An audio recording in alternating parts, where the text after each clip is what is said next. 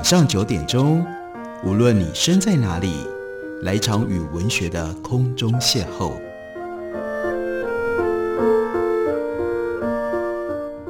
杨照谈书，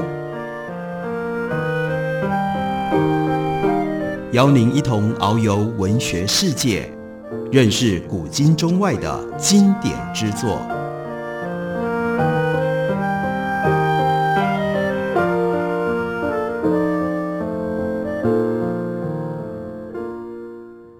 位听众朋友，大家好，欢迎收听杨照谈书。本节目以台北广播电台 FM 九三点一，每个星期一到星期五晚上九点为大家播出。我是杨照，在今天节目当中要为大家介绍的，这是英出版的新书，书名叫做《Thinking Like a Computer》，像电脑一样思考。不过这本书并不是单纯在教我们电脑科学，它是一本思考之书、分析之书。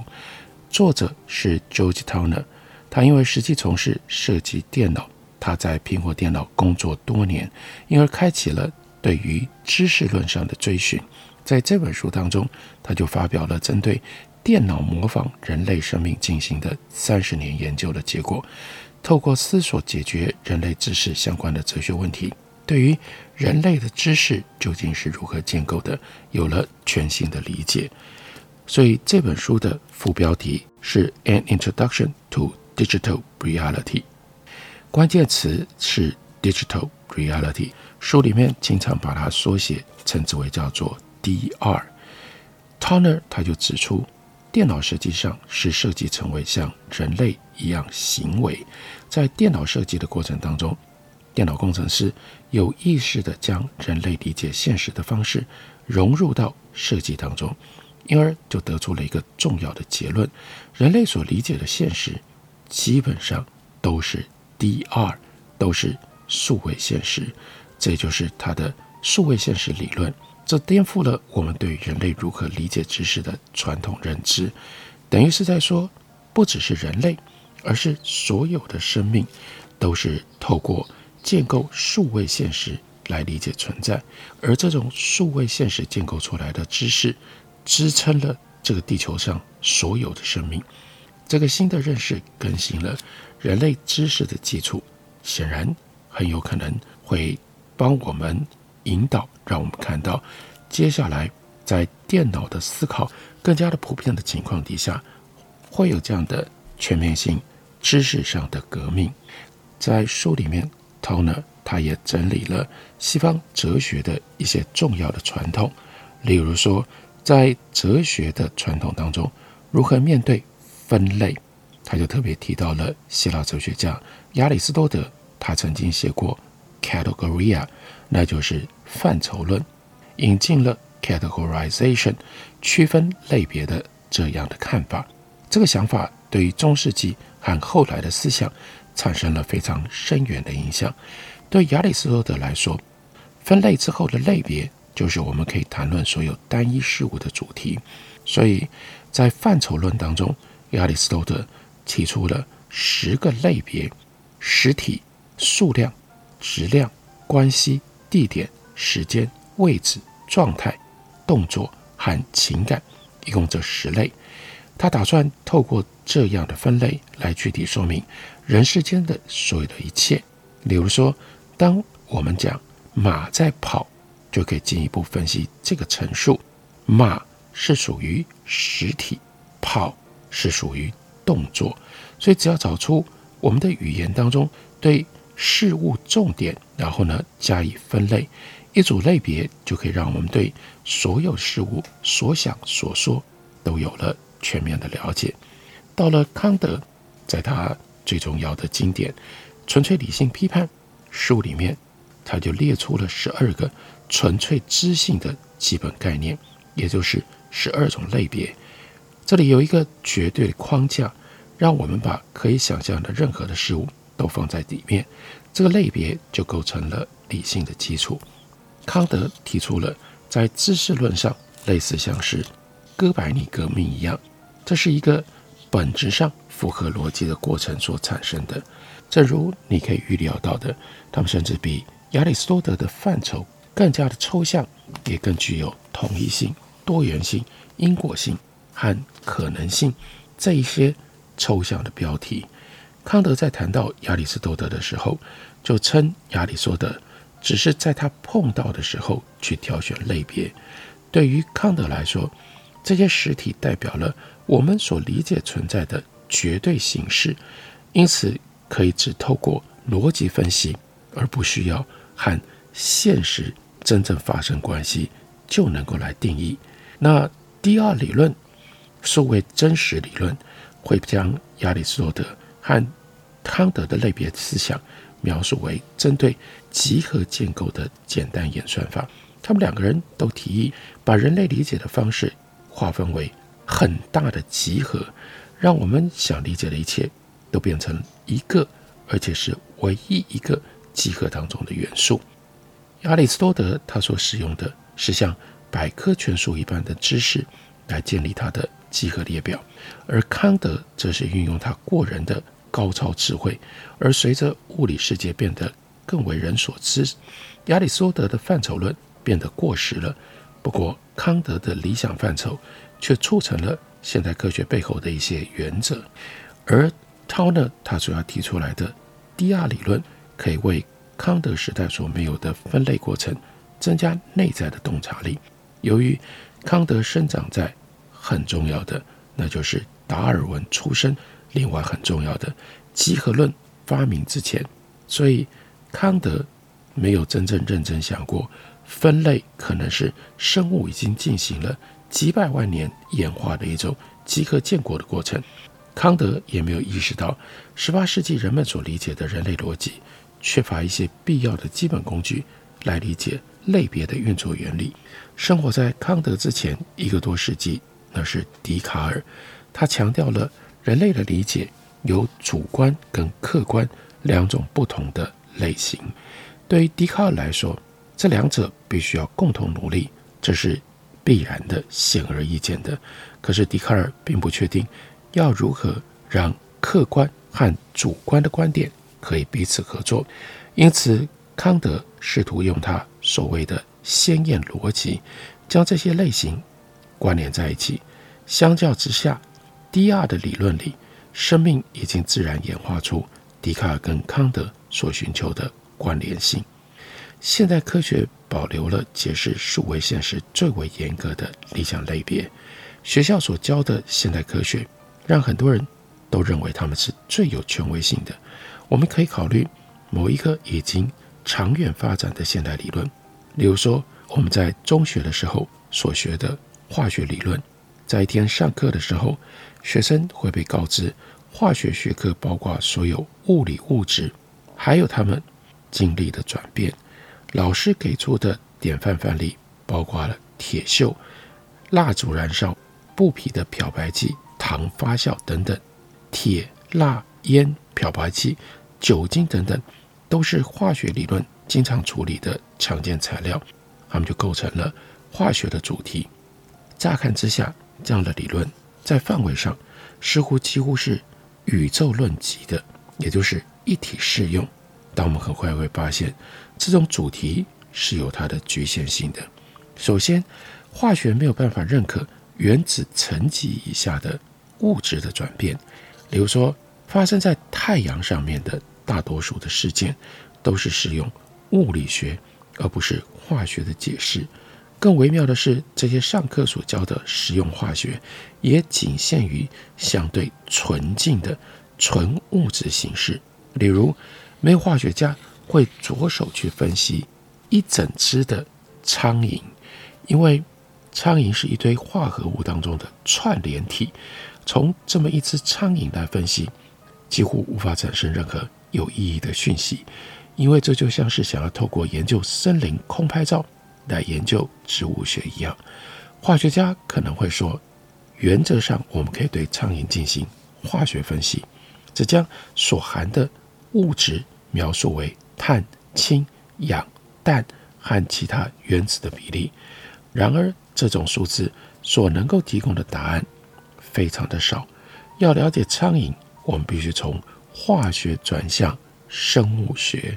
与此类比，泥土、空气、木头、布料等等这些日常经验当中大多数的其他物体也都过于混合，所以呢，没有办法方便于进行化学研究。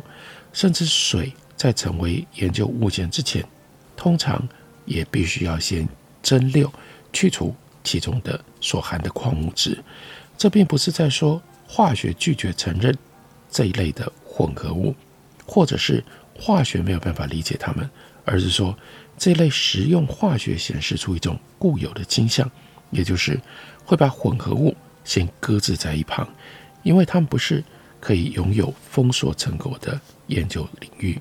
对大多数的高中生来说，化学课很快就变成研究相对纯净的化学物质，也就是那些从化学品供应商购买来的瓶装化学材料。研究主题也就会变得。更加的深奥，脱离了日常生活的经验，甚至到后来，学生可能惊讶地发现，这些化学物质出现在自己吃的食物里，而不是从日常食物的研究学习到这些化学物质。在这种教学法底下，化学这门学科迅速地从它的实证的主题，退回到受控制底下的特殊化学。物质的知识，最后这门学科就变成了在实验室里对纯化学物质的研究。那现代化学理论要如何处理它的研究主题呢？我们休息一会儿，回来继续聊。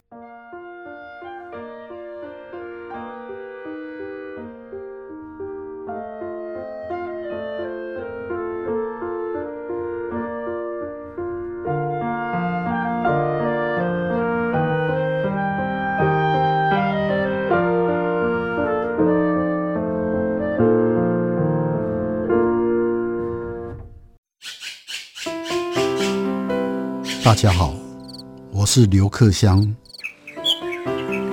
亲近自己的城市，找回城市的温暖。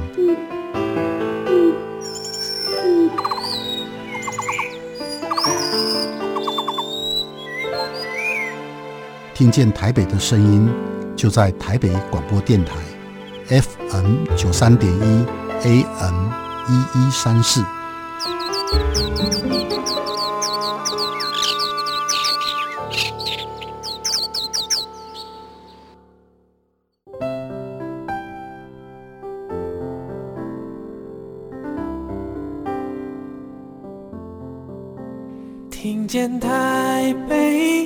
声音，拥有颗热情的心，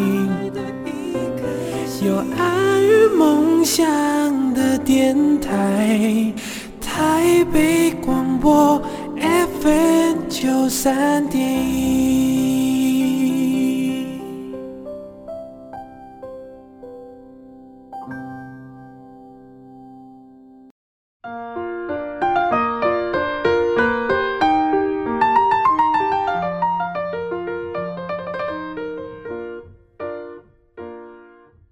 感谢您继续收听《杨照谈书》。本节目以台北广播电台 FM 九三点一，每个星期一到星期五晚上九点为大家播出。我是杨照，在今天节目当中为大家介绍的，这是 George Towner 他所写的《电脑如何学会思考》，是由英出版的新书。这本书很重要的，在重新整理并且提出我们如何理解我们所存在的世界，这个过程是什么？还有因为。人类发明了电脑，我们反而倒过来，从电脑思考的方式，可以重新认知我们自己是如何思考的。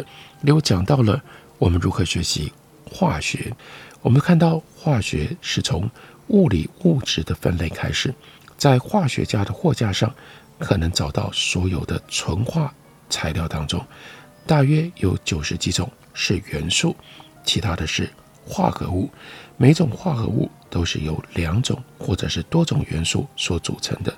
我们可以对化合物进行各式各样的操作，例如说加热啦、电解啦，而且我们也会注意到，最后它们会消失，转变成为等质量的元素。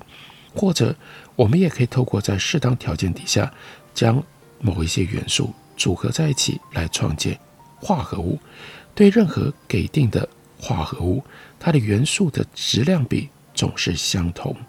例如说，普鲁斯特跟道尔顿在两个多世纪之前所解释的这种比例关系，也就是化学上的定比定律跟倍比定律，也就是现代化学的基石。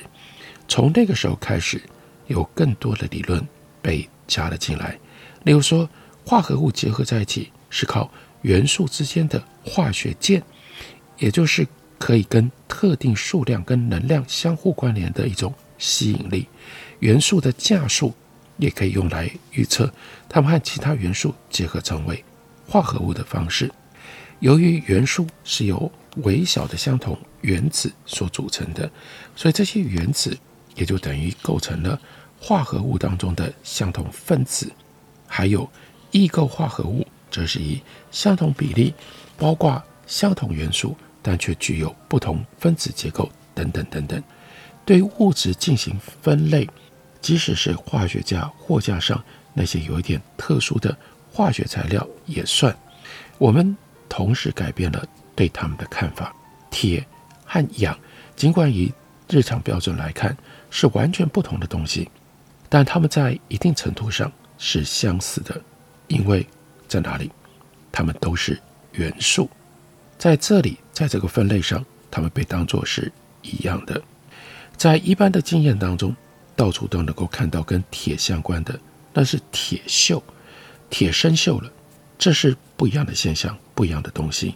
因为铁锈就不是元素，那是化合物，有红锈，有黑锈，有棕色的锈。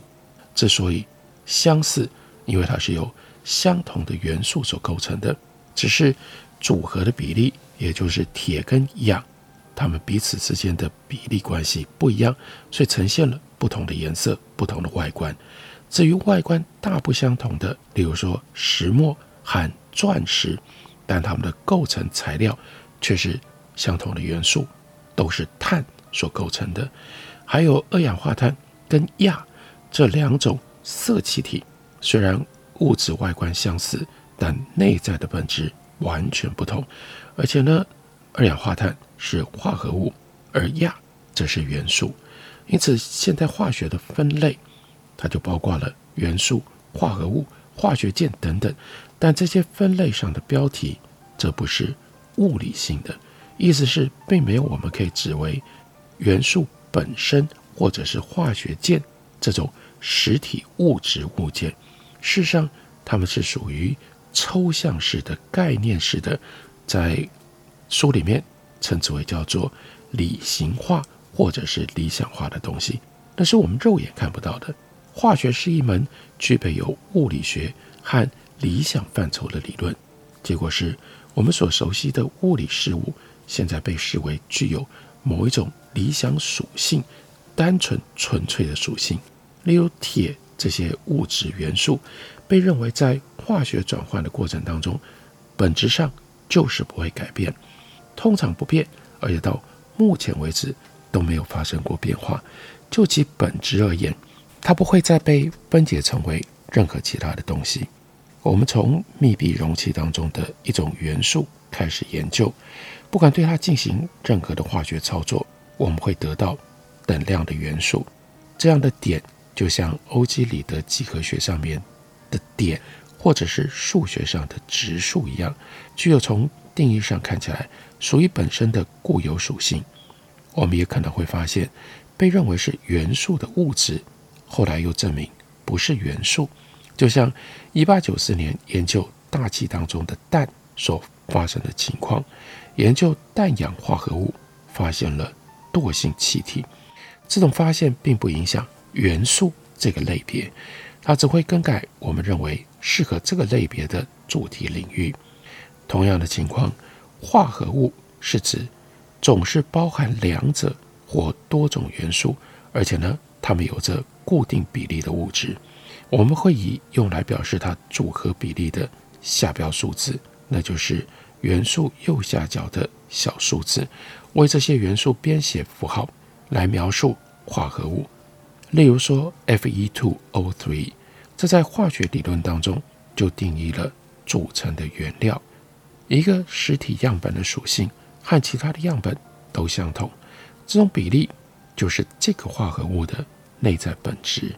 所以，化学分类是非常抽象的一种描述。为了找到现代化学的主体，我们探索了物理的现实；而为了分类出它们的类别，我们转向另外一种类型的现实，那就是理想，而不再是现实，是理想所构成的 DR，就是数位现实、数位真实。这种认为是理想的理论。大概在十八世纪末就开始形成了。当时的一些思想家已经开始推测，某一些理想概念可能会和物理世界的某一些部分可以相关联，而提出了理想和物理彼此之间的结合。为了跟科学进行比较，让我们回想一下现代化学的前身，那就是 alchemy，炼金术。炼金术使用许多相同的物理材料，而且呢，通常也是同样纯化，但却得出了完全不一样的理解。炼金术理论的类别是行为式的。炼金术理论的起点是亚里士多德的发展理论，所有物质的概念，除非受到干扰，否则都会自然的改变和发展。只要适当的去喂养、培养。就会从不成熟长到成熟，而变成了成体。炼金术士并不是将基本物质视为无生命的，或者是静止不动的，而是以一种基本的生理学的方式，平等的看待所有的事物。几个世纪以来，人们都相信矿物质在地球上是有机生长的，因此作为一门实用的学科，炼金术就力求在实验室当中。重现地球的子宫，开创并且滋养材料彼此之间的孕育成长。例如，从炼金术士的角度来看，把水银加硫磺会变成黄金，这是完全合理的想法。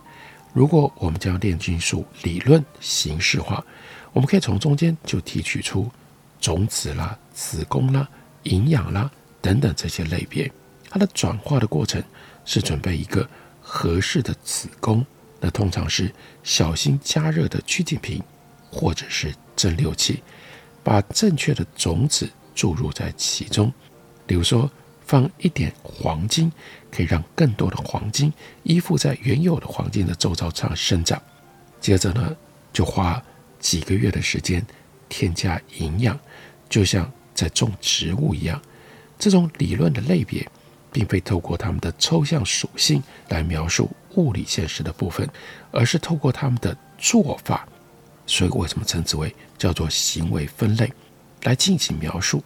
子宫促成生长，种子长出来，养分维持的这整个过程，被现代化学称为不可变元素的同一个水银，在炼金术里却被赋予的特性就是协助。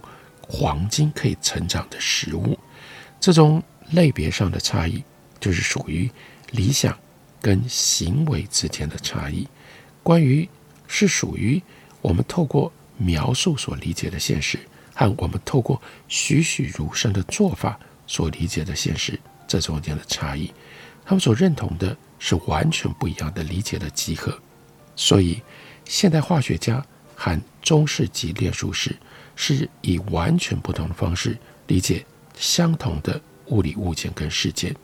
人类学家有的时候将炼金术士的世界观称之为叫做 animalism，也就是万物有灵论，并且贬低为不科学或者是迷信。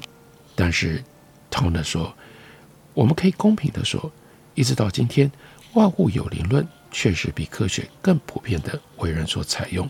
即使在先进的文明当中也是如此。烤了一个蛋糕，蛋糕材料的成分具备的是行为的特性，而非观念的特性。面粉、牛奶、鸡蛋，然后发粉，各自做了一些事情，来为蛋糕的成品做出贡献。化学家可能根据碳酸氢钠被分解成为碳酸钠、水和二氧化碳气体的可能性，来描述。发粉之所以能够让蛋糕蓬松的原因。这种分解在水分跟热量存在的情况底下，透过离子化以一定的速率来进行。然而，我说发粉只是让蛋糕膨胀，为了确保蛋糕膨胀，选了一个知名品牌的发粉，也就吸引我购买这家的行为机构。他们的责任是让发粉可以产生作用。这是 Toner 为我们进行的细部的思想分析，让我们了解到底我们是如何建构理解，而建构的理解在受到电脑的平行对照影响底下，也许我们今天看待世界的方式正在进行什么样的区别跟差异。他用这种方法提示了我们。这本书书名叫做《电脑如何学会思考》。感谢您的收听，我们明天同一时间再会。